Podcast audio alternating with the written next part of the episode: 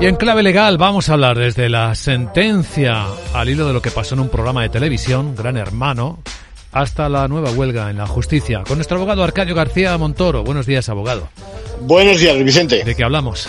Pues es que ya conocemos esa sentencia que condena a un concursante del reality, como dices, Gran Hermano Revolución, que, en vivo y en directo cometió abusos sexuales cuando su pareja estaba bajo los efectos del alcohol inconsciente. Un caso flagrante donde nos tenemos que preguntar dónde está el límite del espectáculo precisamente ahora que la sociedad es tan sensible a estos temas. La resolución hace responsable civil a la productora por el daño moral y es que además tardó en responder ante los hechos, tardó en actuar y no trató como se merecía a la víctima. Y luego tenemos la huelga parcial de funcionarios de la Administración de Justicia.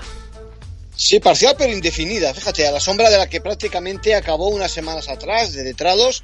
Bueno, ahora, para, ayer se paralizó la administración tres horas, continúa hoy, ojo por el que tenga que ir al juzgado de 10 a 3, donde de nuevo se producirán perjuicios para el ciudadano porque se paran procesos, incluso juicios, y aumenta ese retraso endémico, endémico que sufrimos. Las cifras de sus efectos son muy dispares.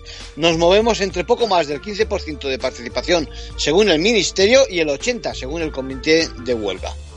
Eh, principio de acuerdo, por cierto, entre PSOE y PP tenemos ya para modificar la conocida ley del solo es sí.